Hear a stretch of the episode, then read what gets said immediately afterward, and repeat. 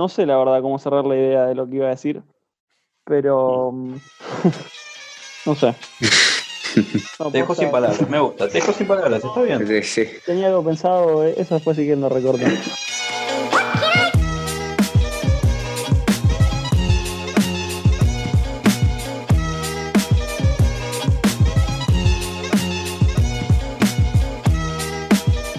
Muy buenas 3 y cuarto de la tarde en algún lugar de la Vía Láctea. Mi nombre es Agustín Marcial Hayes. Esto es La Edad Podcast. Me acompañan, al igual que todos los domingos por la noche, hoy siendo martes, creo, eh, Facundo Baganush Coluxio. Buenas para todos. No, no se te escucha, Facu. Chiste interno. Me acompaña también Gonzalo Billy Castro. Billy Castro. y noches. rubio, hegemónico. Luego está Ramiro Serenito Rocket Gómez Kelly. Buenas tardes. Gracias por tanto. Después está Martín, el topo Illo, Gillo Poyagi. Hola, ¿qué Illo, tal, el topo Illo. El topo Illo, porque está Illo, no mentira. Y finalmente Joaquín Anillo de Saturno, teaser, Buenas Ahí. noches en el lugar de la Vía Láctea. algún, en algún lugar externo, lejano y far, far away. Bueno, hoy tenemos dos películas, al igual que todos nuestros podcasts, tenemos dos películas pretty interesantes. Por un lado tenemos The Fountain, una película de Darren Aronofsky del año 2006. La protagonizan Hugh Jackman y Rachel Weisz. Y luego tenemos, creo que, la última película que pudo haber salido hasta el momento en el mundo, que es eh, I'm Thinking of Ending Things, traducido por Netflix a Pienso en el final, una traducción malísima.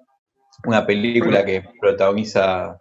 Porque en- no es la traducción. Bueno, cuestión. Traducción, sí, seis puntos. Podría Seis ser. puntos de traducción. Esta, me gusta apuntar la traducción. Una película de Charlie Kaufman. em, acá nos trae su última película, que es una adaptación a un libro de un escritor canadiense, con la cual ya la vamos a hablar. Cuestión, tenemos dos películas de por más interesantes. Eh, una claramente se estrenó el viernes, así que es muy, muy nueva. Así que vamos a empezar por, por la película más vieja, digamos, una película del 2006. Darren Aronofsky, un director de películas como Requiem for a Dream, eh, El Cisne Negro y Noé. Darren Aronofsky, un director joven en su momento, ahora ya no tanto, un director eh, que siempre busca un cine un poco experimental de alguna forma, siempre una filosofía muy marcada. Eh, acá tenemos una película que nos trae The Fountain. La premisa básica es un hombre que busca eh, salvar a su mujer, que eh, sufre de un tumor en el cerebro, que la está por matar. La historia, según el tráiler, se divide por años. Según la película, no, el tráiler es algo que está pésimamente hecho. La película Como toda la película. se traduce en. La crítica está a tu favor, Facu. La crítica dijo igual que vos, pelotudo. Eh, la película se traduce en tres momentos específicos. Por un lado, tenemos a Hugh Jackman siendo un investigador, un doctor que investiga cómo curar eh, un- los tumores cerebrales experimentando con monos. Por otro lado, tenemos a Hugh Jackman dentro de un libro que escribe la, la- la esposa sobre un inquisidor español, buscando la fuente de la juventud para una reina que está siendo eh, cerrada por, por los españoles. Y la última es una que tomo yo una gran metáfora donde vemos a Hugh Jackman, astronauta, dice Wikipedia, volando por el universo, llegando a lo que es una estrella, eh, una estrella mitológica maya. Una película eh, que yo la encontré des- luego de verla entre muchas páginas como, claro, esta película como le pasa a Facu, película que en su momento en el cine la gente no le gustó, salió puteando, pero que a medida que pasaron los años y se pensó un poco, la crítica la toma como una obra maestra, eh, una película sumamente profunda, con una filosofía de fondo muy fuerte. Eh, Aronofsky, según algunos, buscando una metafísica eh, bastante con tintes e influencias heideggerianas, que es una de las grandes cuestiones de la película, en especial con el tema de la muerte. Así que yo hablé mucho, ya no sé qué quieren hablar ustedes. Facu tiene cara Sí, de que yo, no yo, yo. Por lo que está diciendo. Yo quiero, que, yo quiero decirle primero a todos los que nos están escuchando por Spotify que me da pena que no puedan ver mis caras, porque todo lo que está diciendo el gordo Es son real. boludeces. Son directamente bullshit, totalmente boludeces. La película, perdón, eh, voy a decir yo lo que me parece primero. Habla un poco más abajo, Facu. Y es la primera vez, y ojalá la última, que me vean tan termo con una película, pero para mí esta película es top 3 peores películas que vi en mi vida. A ese ¿Cuál es nivel. Te juro, Me que no me acuerdo, rotundas. te juro que no me acuerdo cuál es, cuál es peor, pero digo, no puede haber sido tan mala como para ser la peor. Imagínate que vi Jackie Jill y me pareció mejor que esta película a ese Me nivel. gustaría, usted la argumentación a esto. Sí, sí, sí, sea sí. Ya la tengo la argumentación. específica. Todo lo que vos dijiste en... ¿Cómo, cómo tire? Que yo cuando no me gustó la película hice lista y argumenté por qué no me gustó. Así Quiero que ver. Sí, bueno. que- La voy a arrancar ahora con esta, con esta que tenga película. sentido, por lo menos, la lista. Primero que nada, No primero que nada, la película está redactada como el orto. En mi opinión, todo esto es mi opinión. Para mí está Redactada. redactada como el orto. ¿Sí? Montada, digamos. Bueno, está montada como el orto, está explicada como el orto. No se llega a entender ninguna parte de la película. Habla de un tema que lo hace como si fuese súper fuera de este planeta, que es la muerte, que es un tema bastante terrenal. Es una chica que está muriendo de cáncer, que es, lo- o sea, puede pasar, y hace una cosa de que la... Habla de los mayas, que no tiene nada que ver con lo de los monos, que en un momento habla con lo del árbol del mono que va a salvar a un mono, y después no funciona con la señora, no funciona para salvar el cáncer, que al final funciona para salvar el cáncer y no le pueden avisar por teléfono antes de que le diga a la mujer. La película después termina en algo que no entendés ni aunque leas 15 reseñas de internet, no sabes si el chabón estaba re loco, si no había pasado nada de lo que había pasado, si todo era verdad, si lo del cuento de España era verdad, si lo del cuento de España era mentira. Lo del tema del cuento, todo el tiempo te hacen. Empieza con algo, te cuenta una partecita de lo que, de lo que habla la, de lo que había escrito la esposa, y después te lo termina como el orto, con partes que no concuerdan en el medio. Un señor ¿Puedo que hace de. Para, para que ¿Alguien? termine, ya terminó. Ali- para, para, uh, antes, antes que termines, ¿alguien de los cinco cree que Facu entendió la película? Como que la entendió, tipo. Yo no entendí la película y igual me gustó. No, no, sí, sí, pero como que parece que te molestó no entenderla, porque la verdad que tiene un sentido la película, tiene un sentido No me molestó entenderla, sino que me molestó el hecho de que la película no me vio, no me reflejó nada, no me dio ganas de seguir viéndola, todo el tiempo me pareció aburrida, nunca me dijo, che, mirate esta parte. La verdad, a mí me pareció malísima. No solamente No, porque para mí no hay nada que entender tampoco, como que, sí, está bien, pasa la película, la mina flashea con cosas de que se puede encontrar una cosa de la juventud, una fuente de la juventud, que en algún momento de la película Hugh Jackman, que no actúa para nada bien tampoco, le intenta buscar, o es el cuento, o es que al final termina con Hugh Jackman pelado, encontrando y viajando hacia la fuente de la juventud, está en una estrella. Para mí, me la parece película una mierda. quizás es un poco pretenciosa y muy metafórica. Mm. Y ni, en pedo, y ni en pedo la entendés a la primera sin, o por lo menos yo, no ni en pedo la entendía a la primera sin pensarla o sin ponerme a leer un par de cosas. Déjame Pero de ahí a tirarle Yo- tanto hate, no. Déjame no sé, darte background en la parte pretenciosa, a ver si entienden un poco más al director. Darren Aronofsky, junto a su gran amigo Jared Leto, vieron en 1999 la película de Matrix, ¿no? Eh, los dos grandes fanáticos del cine de ciencia ficción. Y Darren Aronofsky en ese momento se quedó pensando un poco cómo repensar o darle otro giro al cine de ficción, por lo que empezó a escribir una película y quiso hacer una película que refleje un poco una ciencia ficción, ¿no? Pero redoblando la apuesta o haciendo una película que sea un antes y un después en el género, tal como fueron eh, 2001 Dice del Espacio o también eh, Star Wars. Entonces, esto Darren Aronofsky se lo llevó a Warner Bros. Warner Bros. super copado, dijo, sí, hagámosla, qué sé yo. Esto fue en el 2002. Finalmente, por algunos problemas, le habían dado 70 millones de palos para hacerla, tuvieron algunos Pero- problemas. Estaba aspirando 70 a un montón, boludo. Estaba aspirando a un- a un montón Arnowski, boludo. Por eso, estás comparando con Star por eso Wars. lo pretencioso. Por eso, por Claro. eso, pero pará, pará, pará. No te la estoy comparando, estoy diciendo qué quiso hacer el tipo o qué está buscando. No la compares con Star Wars, no hablemos boludeces. Perfecto, te el entendí, tipo te estaba entendí. buscando un antes y un después en el cine de ciencia ficción. Warner Bros. se va para atrás por unos problemas que hubo. Aronofsky finalmente consigue hacer la película con la mitad de la plata, es decir, 30 millones de dólares. Iba a ser DiCaprio, termina siendo Hugh Jackman. Eh, o sea, se, se le ofrecieron a DiCaprio, terminó siendo Hugh Jackman, porque. DiCaprio no le interesó, o sea, quiso- no quería, o sea, estaba buscando otra imagen para su, para su carrera, es que Jackman agarró, agarró el papel y finalmente Aronofsky hizo la película, eh, con lo cual demuestra un poco capaz eh, esto que sucede, que le pasó a Facu, que pasó en esa época también, que es cuando la gente salía en el cine en 2006, dijo, ¿qué carajo acabo de ver?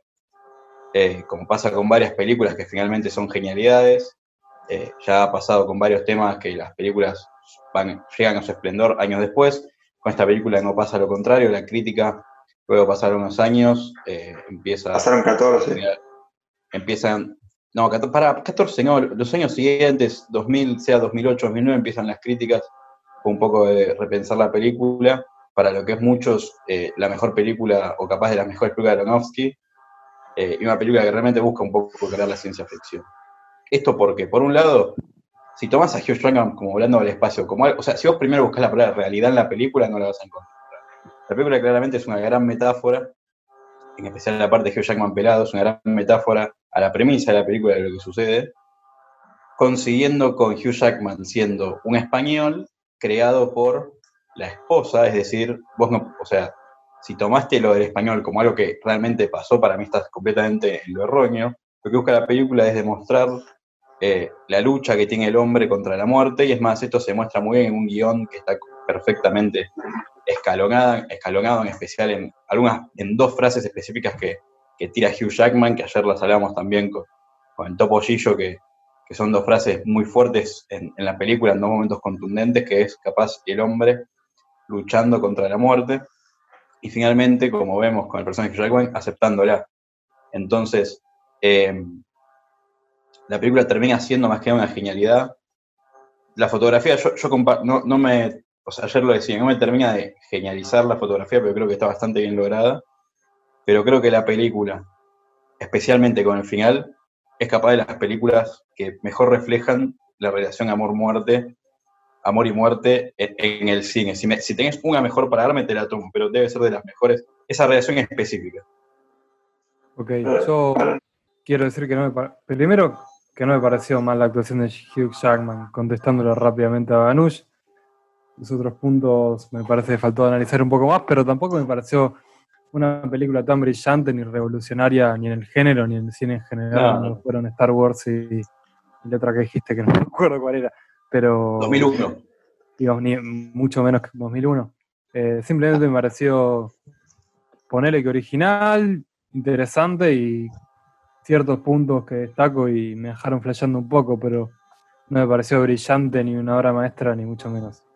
Otro dato que acompaña el guion de la película es que está escrito tanto por Aronofsky como un, compa- como un compañero de él de la facultad que es neurocirujano y produ- eh, eh, sorry, neurocirujano, no, eh, neurólogo y especialista, especialista del tema y productor de cine. Por lo que el guion está, está dividido en- entre ambos. Lo que quiero decir yo es que a mí me encanta el, el tipo de películas de búsqueda, de vamos a buscar la fuente de la juventud, como te dije a vos, Marcial, por chat privado. Me gustó la Pero esto no película es de- Pirata del Caribe igual, boludo. Claro, me gustó Piratas del No es una Caribe, película de búsqueda. pero escúchame, cuando yo vi en la premisa, dije, bueno, me espero esto. Y como que hay- había partes en la película que podían llevarte a algún lugar y no me llevó a ningún lado. La verdad que a mí me pareció que me dejó con muchas ganas de ver una película. Estaba preparado para ver una película y vi completamente otra que no me cerró por ningún lado. Me dejó puertas abiertas por todos lados. A mí no me gustó para nada y no estoy cerrado a que en unos años me parezca una locura. La verdad no creo. A mí la sensación que me dejó la peli fue que como las partes más lindas para los más cultos de, de cine, ¿no? Que me imagino que son como la historia de Hugh Jackman adentro de esta bola, con el pelado que se le aparece la esposa y se desaparece y le vuelve a aparecer en la camilla. Esas fueron las escenas donde como que me, que me quedaba viendo y estaba linda, como estaba lindo ver toda la imagen, pero decía, ¿qué mierda está pasando acá? Como que, ¿de, de qué me sirve esta información a mí? Como que no, no entendía eso. Creo que el director ahí justamente busca retratar más que nada eh, O sea, para mí está clarísimo que el tema de Hugh Jackman en la bola volando es una, es una metáfora al, camino que, en el que se ve en el que se ve viviendo con, con, la, con la esposa. Termino esta idea y se el Zoom. Eh, y la aceptación final de Hugh Jackman es la aceptación final de el tema de la muerte. Entonces, el personaje está como siempre en la película tirando esa frase de que hay que parar la muerte y en el momento que es uno con la estrella en ese momento de, la película, es también como él le da el cierre al libro de la mujer, y es así como cierra la película. Eh, no le buscaría un sentido. No, que yo iba a decir que me gusta el detalle de, que a la historia del libro que escribe la mujer le, le, diga a su esposo, a Hugh Jackman, que él escriba el último capítulo que él al principio no, no lo quiere escribir porque le dice, no, lo vas a terminar vos el libro, como no me lo es a mí, dándose ya por vencida la, la esposa, ¿no? Pero lo, lo, que iba a decir es cómo termina cerrando entonces Hugh Jackman el libro de la esposa, cómo, cómo escribe él el último capítulo. Bueno, yo ahí tengo una, respuesta. Primero, creo que la, la esposa deja, no, no es que le deja el último capítulo porque porque no pueda escribirlo, sino que le deja el último capítulo porque Hugh Jackman lo que no puede hacer en su vida, que es algo que se ve en, esto, en personajes parecidos en otras películas, es que no puede aceptar el final, por lo que necesita, eh, necesita de entender que las cosas terminan. Por lo que la esposa lo primero que le quiere dar para mí es una, es una lección sobre, sobre finales y su, su mejor forma de dárselo es que termine el libro. Para mí es Hugh Jackman, cuando muere la, la esposa y acepta realmente que hay un final, tenés dos metáforas ahí. Tenés Hugh Jackman entrando en la estrella y siendo uno con, el mundo, y por otro lado Hugh Jackman escribiendo el final del libro en el cual toma de la fuente de la juventud y se hace hojas, entendiendo que aunque, aunque haya una solución, la vida termina porque es como eh, la más certera de las posibilidades. Entonces, eh, Hugh Jackman lo que necesitaba era entender que las cosas terminan. Y lo que la esposa le quiere mostrar es, primero, que ella entiende eso y por eso tira la frase de me sentí completa en ese momento que se desvanece. Esa frase es una obra, una genialidad de la película. Eh, y por eso le deja el libro a Hugh Jackman para que lo termine. La otra frase genial de la película es Hugh Jackman cuando dice, eh, esto es el comienzo, ya curamos una enfermedad, hay que curar la muerte. Entonces, eh, es un problema pero Hugh Jackman que para mí finalmente termina. El plot twist para mí, no, es plot twist, pero el final de la película es Hugh Jackman entendiendo eso y dándose por vencido tanto en la estrella, que es la gran metáfora, como en su vida normal, como en, el cuento de la, de la mujer. El otro, la otra parte fuerte que hay ahí es Hugh Jackman con los tatuajes que se, se hace. Eh, eso es, una. Yo, yo, lo tomé como una metáfora que es capaz, una metáfora conocida, que es el famoso todo queda en la tinta. Yo, una palabrita rápido, no quiero desvalorizar la película ni nada, ¿no? Pero entonces, como que estamos diciendo que la película es Hugh Jackman tratando de entender que, como que, hay un final, que, que está la muerte. Sí, claro. Eso es lo que Y además lo que yo quería decir era, Gordo, vos entendiste y puedes hacer toda esta reflexión después de haber leído un montón, después de haber hecho un montón de búsqueda. Una película así, si vos no te pones a leer nada, no la sacás ni aunque la veas 15 veces las metáforas que me dijiste. A mí personalmente, que me parece bien que a vos te parezca distinto, a mí personalmente no me gusta ese tipo de películas. Es por eso que yo digo que es pretenciosa no, que con esta idea entonces que planteaste vos, como que me, me, queda como una sensación, al final, un mensaje medio boludo, ¿no? De, la película. Que, al final, por cómo lo cuenta el director, es como, es una película linda, que te puede gustar o no, pero sí, al final con esta idea que planteaste me, termina quedando algo como, dale, Hugh Jackman, aceptá que, que, se va a morir tu esposo, o sea, entiendo igual, ¿no? Todo lo, lo que conlleva eso, pero no sé, me, me, quedó esa última sensación de que no, que no te dice nada, qué sé yo. Para mí, o sea, eh, el tema de la aceptación de la muerte es uno de los temas más difíciles y más complicados. o sea, me es raro que te parezca tan una boludez aceptable. Eh, nada, es uno, de los temas, es uno de los temas que todavía se sigue debatiendo y, deja bastante. Puntuación, puntuación. Puntuación. ¿Quién es el último? Bueno, yo voy primero. Tres. Foja. Un seis. Facu. Doble cero le pongo yo. Rama. 6. Tigre. Eh, anillo de Saturno, querrás decir. no lo tenía, anillo de Saturno. 6.50. Eh, sí, yo 7. No, con un promedio de 5. 4. 4.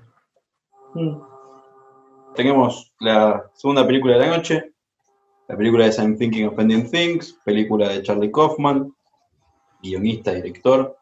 En esta película adaptando un libro de un escritor canadiense.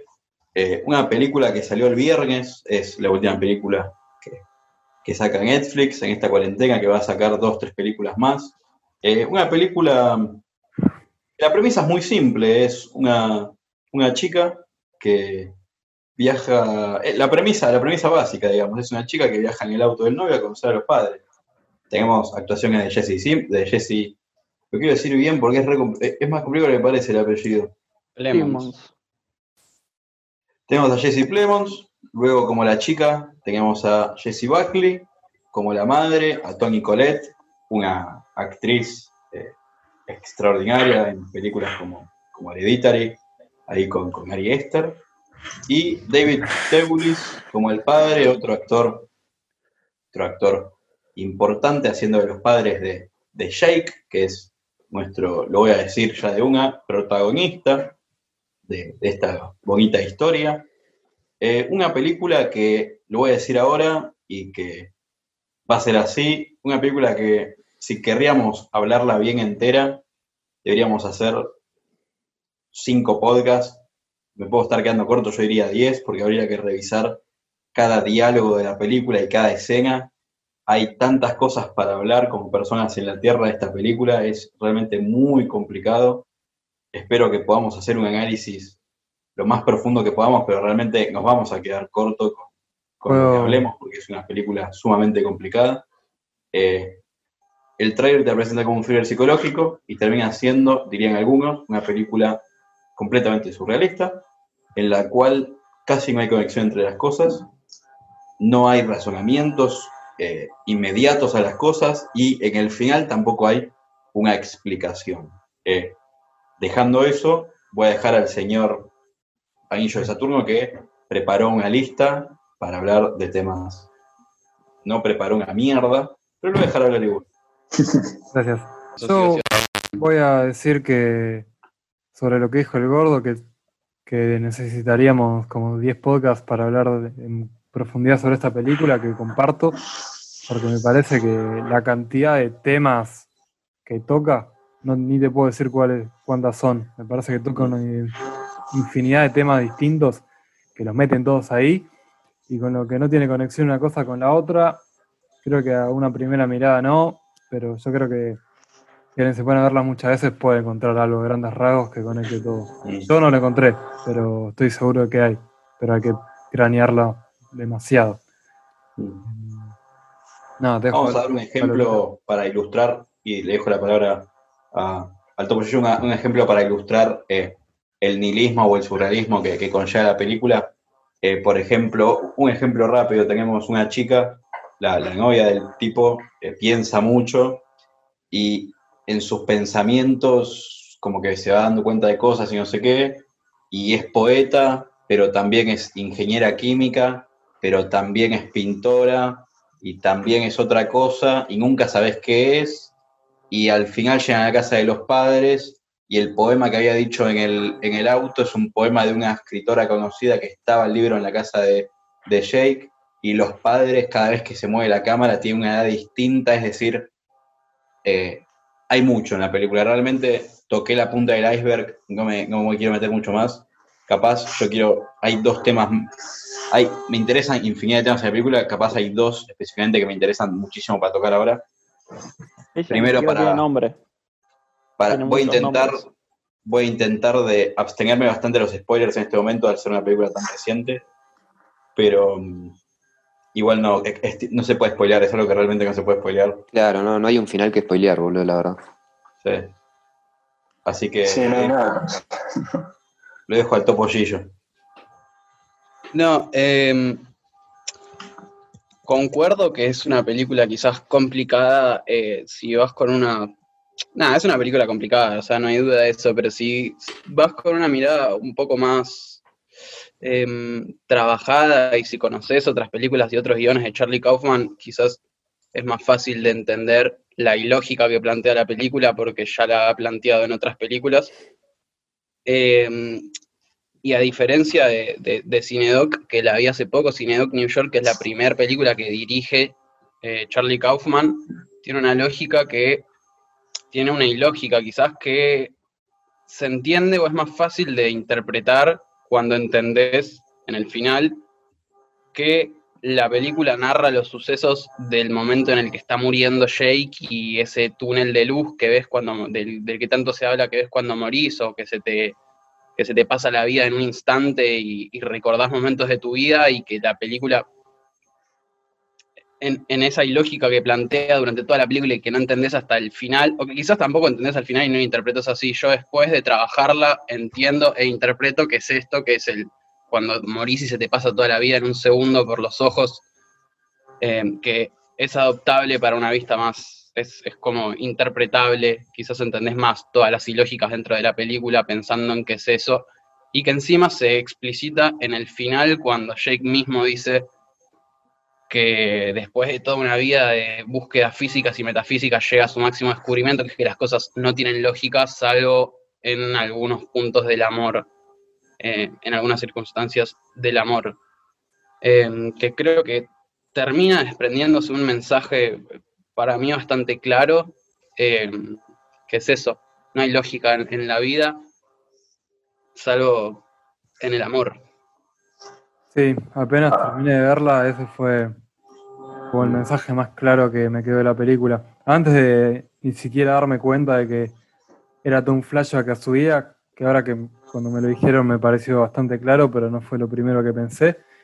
Eh, pero sí fue lo primero que pensé eso de, que la vida no tiene mucho sentido, ni lógica, ni plan.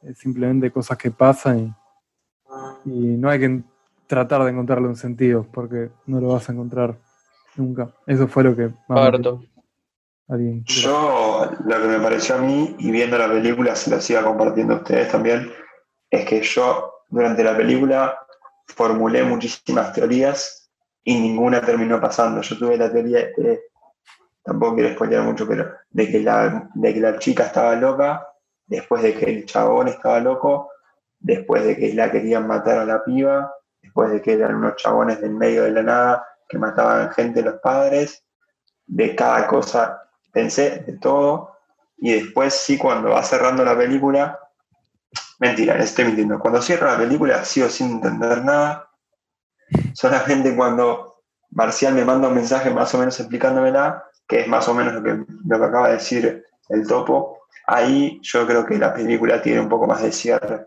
La, pensé desde ese lado y me pareció que puede ser completamente eso. También hay un par de cosas que no me cierran, por ejemplo, en la escena del final cuando está el protagonista en el, en el escenario y está la gente, la gente aplaudiéndolo, pero es toda gente que es joven pintada, maquillada de viejo. Entonces, eso no sé si es que pasó, si es que lo imaginó.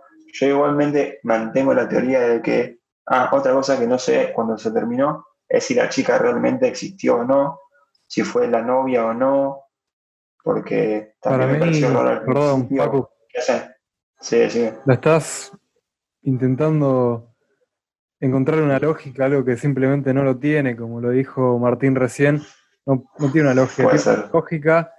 Y si mirabas más películas del Charlie, vas a cazarle un poco más el Flash, pero, pero no hay una teoría, no, No es que la chica está loca, no, como que no pasa por ahí. Es más. Claro, claro, puede No, ser. es más, que eso. Todo lo contrario, boludo. La tipa, para mí, yo cuando veía la película decía, esta es la única cuerda, boludo. ¿Qué, qué pasa?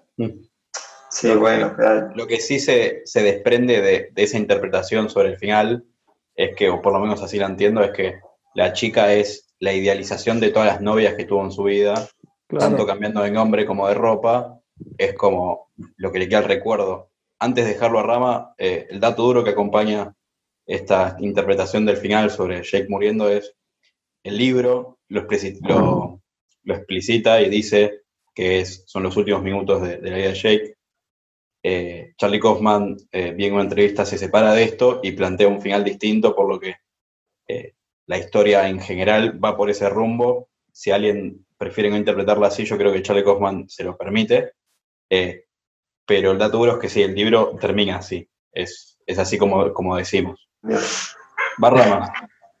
No, yo no tengo mucho para decir. Lo único que quería decir es que al final como que te das cuenta que el único personaje de verdad en la historia es él, porque es el único que se mantiene igual durante todo el transcurso de la película y, y como- y es el único que no cambia, porque fíjate que la, la novia o las novias junto de- dentro de una persona cambia de nombre, cambia de profesión, eh, cambia de actitudes, los padres se vuelven más viejos, se vuelven más jóvenes, cambian de personalidad, la, madre por momentos "Uh, esta está loca. Em, en el cuadro siguiente decís, ah, no, capaz que vi mal, pero después te das cuenta que en realidad el chabón te está llevando por todos unos flashes que no le terminás de cazar la vuelta hasta el final, que es como decía Poja, que en realidad no sé si es como una recopilación de la vida, cómo lo hubiese gustado vivir la vida o qué termina siendo. Sí, no como le hubiese gustado, sino lo- un, una- un- un pasaje ilógico por su vida, una recopilación de, de memorias quizás. Paco quería decir algo. Ahí capaz, ahí capaz eso- tocas rama en el programa cuando decís que el único que era de verdad era él, porque tomando esta interpretación, lo que vemos para mí es la versión idealizada de él, su Claro. versión culta, su versión de novio, su versión No, de igual- padres. Por eso le decimos Segura, que igual. es el protagonista, ¿no? Porque contamos su historia, está contando su historia, pero, pero en realidad tiene más minutos de pantalla la piba. Sí, Ah, Y, A mí lo que- que es la protagonista, güey. Yo pensé que era ella la protagonista al principio. Yo también, yo también. A mí lo que Es me pareció protagonista en raro, términos concretos. Sí, pero no. Claro. a mí lo que me pareció raro, ya. Cambia sobre el final. bueno, a mí lo que me pareció raro fueron dos cosas. Una, la primera vez que cambia el padre, además de todo lo que ya comentaron, ¿no? Pero dos cosas. Una, además de, no, perdón, la primera vez que cambia el padre, que cambia en el cuarto del chico, o por lo menos que yo noté, que cambia en el cuarto del niño del protagonista, que se hace viejo, yo ahí dije, viste, este chabón pensé que era el abuelo, no ahí no entendía nada y después vi cómo empieza a cambiar. Y un- otra cosa que no le llegué a, a dar la vuelta es Yvonne, que es la del bar que ve la película, pero después le dice Yvonne a la, a la protagonista, supongo que Yvonne era una novia que tuvo o algo así, si no, no sí. Como Luisa. Esa parte, Claro, la parte de la película es particularmente extraña aún dentro del universo de la película. claro. Sí. es raro, raro esa parte. Bueno, el musical, a mí eso es lo que más extraño de- me parece dentro. En- el el musical me refiero a los bailarines. Para mí eso es lo más Ah, extraño de la película. Todo el tema del musical hermoso. Oklahoma se lo dije ayer, eh, fuera de aire. Que, Oh, que para mí hay un flash con todo el musical ese que en Estados Unidos supongo que debe ser muy conocido, pero yo como no soy estadounidense no Sí. tengo ni puta idea de qué va, que te ayuda capaz a comprender un poco más. Para mí hay un paralelismo entre la película y ese musical que desconozco. Una hay mucho, también hablan de filósofos, de poetas. Eh, Realmente Mm. espero que podamos, o los que, los que quieran de aquí, acompañarme en, en algún podcast para hablar un poco más del tema de esta película, porque realmente da para capítulos y capítulos y capítulos. Eh, ya son, me vinieron recién, quería tirar y ya se me dieron 10 temas para tirar. Voy a limitar a dos.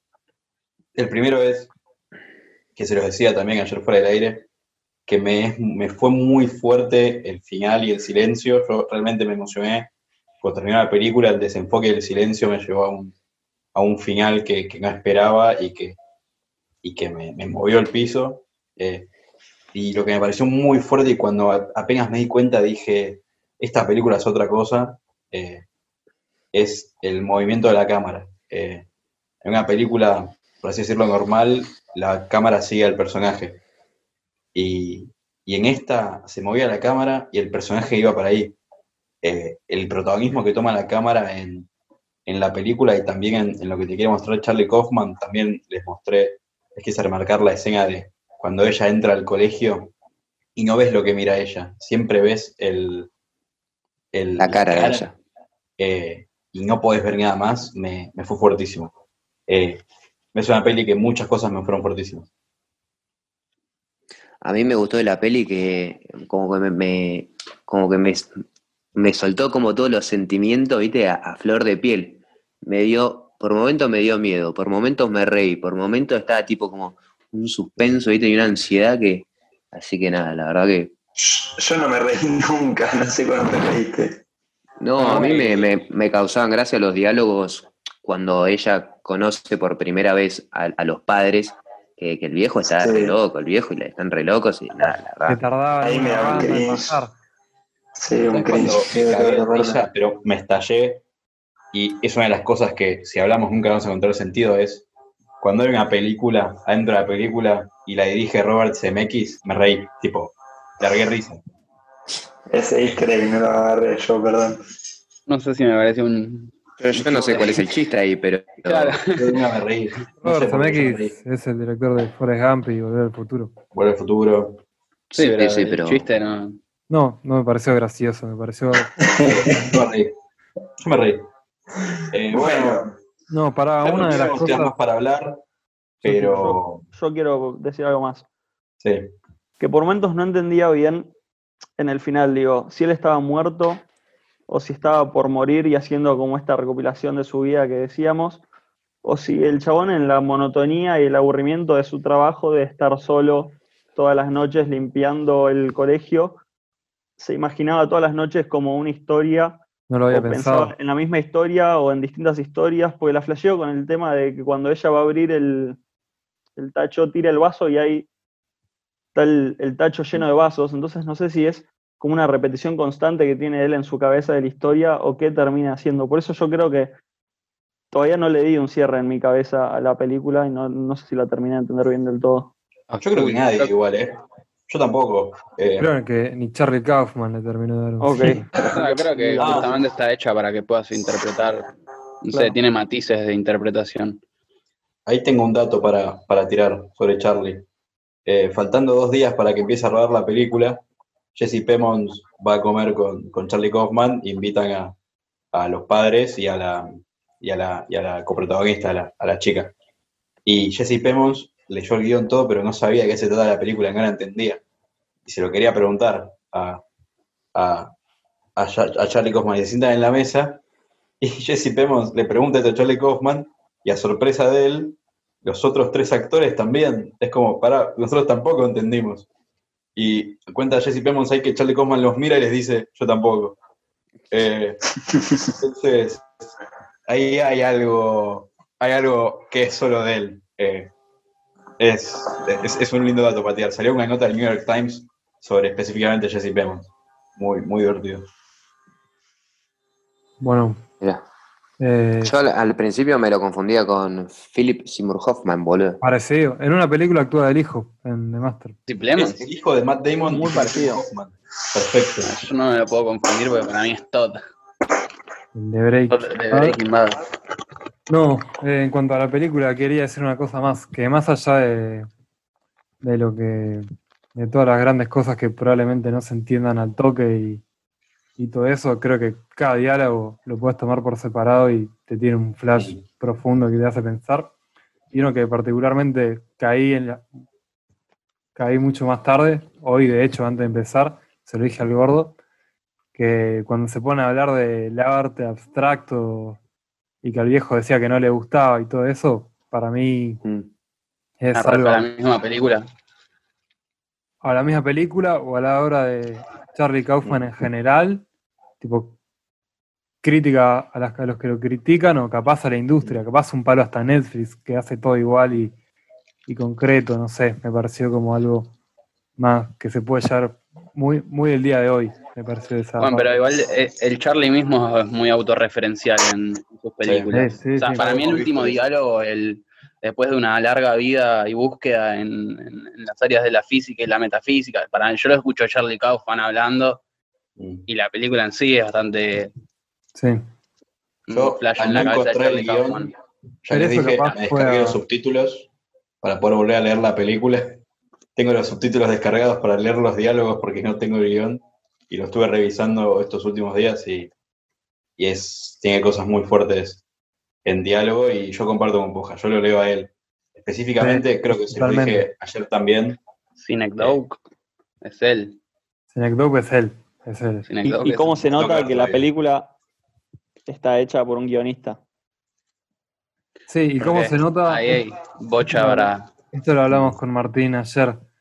eh, cuando está él como guionista que tiene un director que le dice, pará, Charlie, rescatate. Y acá que él también es el director que hace lo que se le canta el orto. Yo, eh, antes de hacer el- la puntuación del cierre, quiero dejar una última idea en el diálogo. Específicamente se lo dije ayer también, eh, que me parece el- la frase más fuerte de la película, que es cuando el conserje se encuentra con, con la chica en, en el pasillo y le dice lo que hasta ese momento no te había dado cuenta que pasaba, que, que la mina era como, no era nadie en, en la, en la película. Nadie le da bola o siempre está por ahí. Y el conserje la mira y le dice, yo te veo. Yo te veo, esa, esa frase tan eh, de aceptación de la otra persona, para mí es lo más fuerte que tiene la película. Y es algo que no me he dado cuenta hasta que el conserje la mira a los ojos y le dice, yo te veo. Eh, la verdad, yo lo dije y ahora lo voy a decir en mi puntuación, pero es una obra maestra.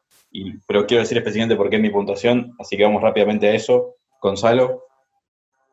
Siete. Lo último, pará, lo último déjame agregar. Eh, respecto a lo que estábamos hablando antes, de Charlie Kaufman hablando que en las películas es súper autorreferencial. En Adaptation, otra de las películas que vimos, eh, Nicolas Cage se llama Kaufman directamente. Char- no, Charlie Kaufman se llama. Charlie No, Kaufman. Charlie Kaufman. ¿Charlie se llama? Sí. No, Charlie. Kaufman, Ah. sí, en el ladrón de orquídeas. Charlie Kaufman, toma. Ramiro, puntaje. Yo le, yo le pongo un 750. Pero porque no es mi estilo, no porque no me haya gustado. Y yo lo mismo. Bueno, perdón, vos dale, sí. Ah, yo porque lo estoy con Zoom, por eso voy así. Está bien, está bien. Está perfecto. Eh, yo le pongo un, un, un 8.50 que puede cambiar minuto a minuto. Facu. Yo le pongo como rama un 750 porque la película me gustó, me entretuvo, pero no, no es mi estilo tampoco. Anillo Saturno. Yo le pongo un 8 que también puede cambiar minuto a minuto. Ok. Yo se los dije, lo voy a repetir. Para mí esta película es un 10, porque para mí esto es cine. Para mí un gran guion, con un gran montaje, una fotografía extraordinaria, una fotografía que cuenta más, que, que cuenta desde la cámara y no solo desde, desde, lo, desde lo que dice. Una película que te llega al corazón, tanto en guion como en cosas, sea el baile, sea el musical, sean los guiones. Para mí eso es cine.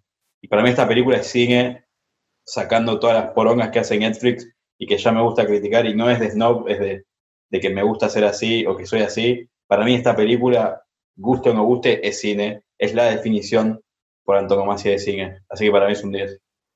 Em, Bueno, déjame cerrar con que eh, estaban puntuando con, con mala onda el título y para mí el título, la traducción del título es maravillosa porque hace un juego que no está tan explícito en el título original y que es que, bueno, en realidad sí, en, en ambos casos está muy, queda muy en evidencia que es que uno ve la película y está pensando en el final. Estás pensando en, ok, ¿cómo vas a bajar a tierra todo este delirio? Y estás pensando en una posible explicación tipo Get Out, que les lavan el cerebro, cosas así. Y la película no responde para nada a ninguna de las teorías que podés llegar a pensar. Ah, parece que final de la vida. es un punto eso es una interpretación que agregás desde algo que le pone Netflix. Si nos quedamos con el título de la película de Charlie Kaufman va a otra cosa, pero sí. No sé, Pero ¿cómo se, lo, ¿cómo se lo pondrías en español? Estoy pensando terminar las cosas. Claro. Yo se lo pondría como Pero está. me para mí el pienso Está en el bueno final sí y me queda mejor para mí, sí. Bueno, eh, I'm thinking of ending things también juega con eso. espero que, que nos escuchen en el, en el podcast paralelo que vamos a hacer sobre esta película. Eh. Que nos quedaron cosas que hablar, boludo. Uf, ¿sabés la cantidad de cosas que me quedaron por hablar? Cosas por hablar. Eh, Sí, es una buena película. Bueno, eh, esto fue un capítulo más de Red Apple Cinema Podcast. Espero que les haya gustado, espero que nos sigan escuchando, espero que les gusten las películas, espero que piensen en las películas como nosotros. Nos encontrás en las redes sociales, nos encontrás a todos. Chau Billy Castro, chau Serenito, chau Topollillo, chau Anush, chau Hincho de Saturno. Mi nombre es Agustín Marcial Hayes y como todas las noches espero que sueñes con mil versiones de mí.